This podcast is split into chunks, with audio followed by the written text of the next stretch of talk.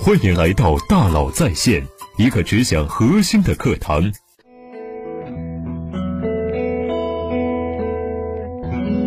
你好，欢迎来到大佬在线。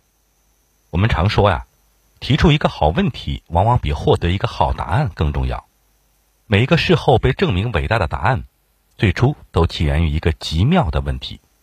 一个好问题是具有建设性的，是富有创造力的，它能激发人们的好奇心，让人不断思考，学到东西，甚至获得洞见。一个好问题甚至不需要回答就能让人醍醐灌顶。那么，如何才能提出一个好问题呢？能够提出一个好问题是一种非常稀缺的能力。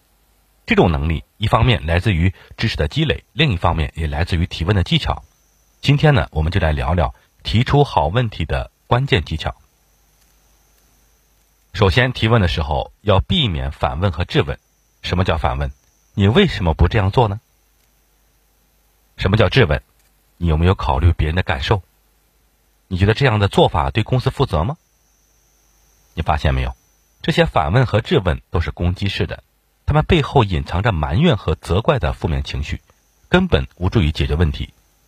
提出这样的问题会让对方开启防御模式，你收获的只是。更强的反击，所以请记住，千万不要反问和质问。反问和质问是问不出好问题的。第二，不要设问。什么是设问呢？设问就是自问自答。比如说，你问对方：“你对我们这个行业有所了解吗？”听到这个问题，百分之八十人回答不了解。有礼貌一点的会加上一句：“要不你给讲讲。”于是你就开启了话痨模式，充分释放自己的表达欲。自问自答、自导自演，这就是设问。设问通常只是为了表现自己，而不是获得增量信息。你只是在以请教之名行指教之实，这根本不利于沟通，只会展现你的自大。第三，避免暗藏假设的提问。什么叫暗藏假设的提问呢？比如说，为什么你们公司就没有好员工呢？这就是暗藏假设的提问。这个问题背后暗藏了一个假设：你们公司没有好员工。这样的问题非常危险。你们公司真的没有好员工吗？不一定。你们公司没有好员工，这只是对方的观点，不一定是对的。可是对方一旦在观点前面加上一个“为什么”，你的注意力就被强行转移了。你关注点不再是这个观点本身，而是开始为这个观点找原因。这就相当于对方悄悄地把这个观点注射进了你的大脑。所以一定要警惕暗藏假设的提问。提问的时候，也一定要避免暗藏假设的提问。第四，不要问 yes 或者是 no 的问题。yes 或者 no 的问题是是封闭式问题，对方用是或者不是就能回答，这样的回答是不容易获得信息增量的，也很难给人带来启发。所以，要想问一个好问题，尽量避免问封闭式问题，多问开放式问题。不要反问和质问，不要设问，不要暗藏假设的问。不要 yes 或 no 的问，那么我们到底该怎么问呢？以五 W 一 H 开始的问题都可能是一个好问题。注意，这里的 why 是问题，指的是外加事实的问题，而不是之前提到的暗藏假设的问题。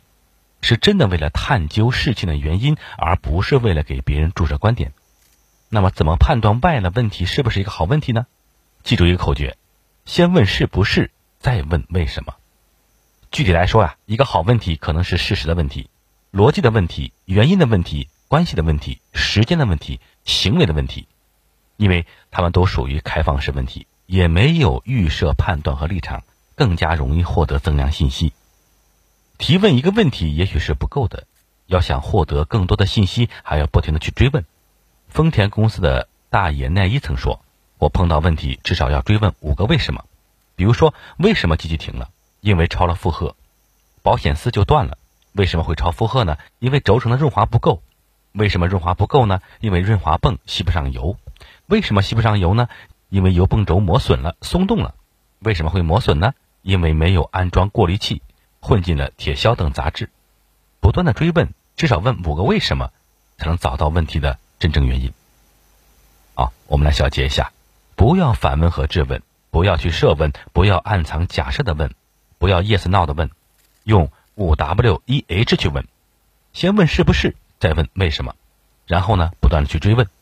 提问是为了有效交流，是为了获得信息增量，是为了解决具体问题，不是为了指责别人，不是为了表达自己，也不是为了显示自己高明，更不是为了暗藏心思、注射观点。一个好的问题是具有建设性的，是富有创造力的，是真诚而开放的。它能激发人们的好奇心，让人不断的去思考，学到东西，甚至获得洞见。提出一个好问题是一种非常稀缺的能力。这种能力，一方面来自于知识的积累，另一方面也来自于这些提问的技巧。祝你早日掌握提出好问题的能力。好，感谢您的收听，咱们明天见。